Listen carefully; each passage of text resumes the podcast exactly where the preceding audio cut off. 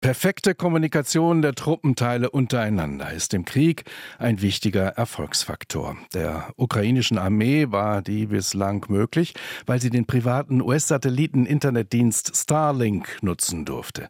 Starlink gehört dem Tesla-Chef Elon Musk. Jetzt soll die Nutzung des Systems aber zumindest eingeschränkt werden. Starlink will verhindern, dass es für Angriffe genutzt wird, etwa über die Steuerung von Drohnen. Der Ex-Astronaut Ulrich Walter ist Professor für Raumfahrttechnik an der TU in München und auch Satellitenexperte. Einen schönen guten Tag, Herr Walter. Ja, ich grüße Sie aus München.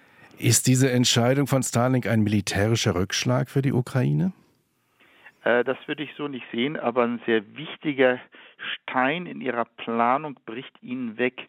Vielleicht sollte man erstmal der Öffentlichkeit erzählen, worum es da eigentlich geht. Gerne. Weil in Deutschland ging die Diskussion über Glasfasernetze und wie auch immer. Das wird es in Zukunft eigentlich nicht mehr geben, jedenfalls nicht in großräumigen Bereichen. Elon Musk hat im Augenblick 3600 Satelliten dort oben stationiert, um überall auf der Welt, ohne Ausnahme, überall aus der Welt Internetzugang und Kommunikation sicherzustellen, und zwar Breitband. Wozu brauchen wir dann noch Glasfaser und andere Dinge? Zumal Glasfaser schnell mal durchschnitten wird, haben wir gestern erlebt in Frankfurt. ja, vor allem, genau. Und der Vorteil dabei ist, wenn Sie 3600 oder 700 Satelliten da oben haben, ist es scheißegal, ob Ihnen Russland einen wegschießt oder nicht.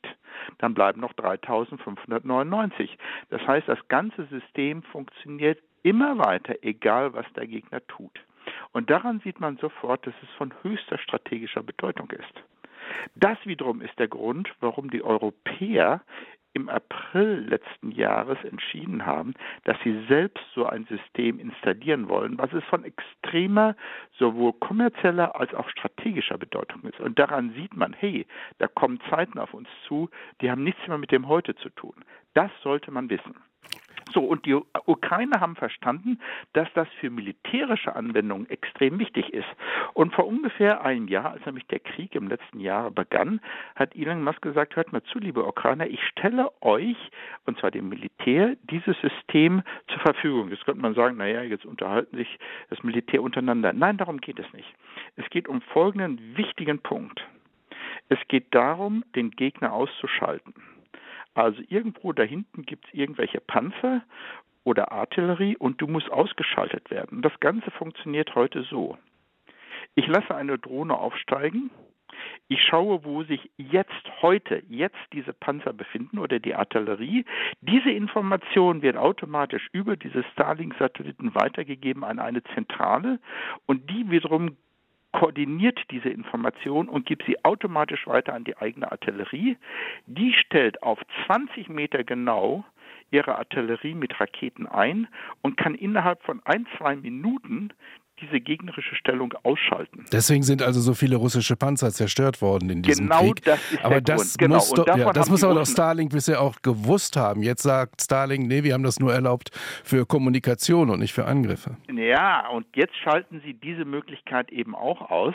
Also diese wirklich gezielte Ausschaltung von gegnerischen Artillerie und Panzern. Und das tut den Ukrainern weh, dass sie diese Möglichkeit nicht mehr haben.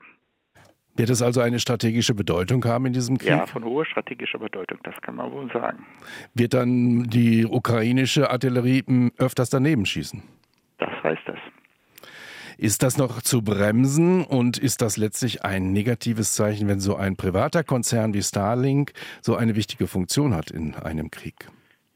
Das sehen wir überall, dass private Firmen immer mehr Bedeutung für militärische Aktionen bekommen. Schauen Sie sich die Russen an, die, äh, die Amerikaner an. Die Amerikaner haben bisher eigene Spionagesatelliten gebaut.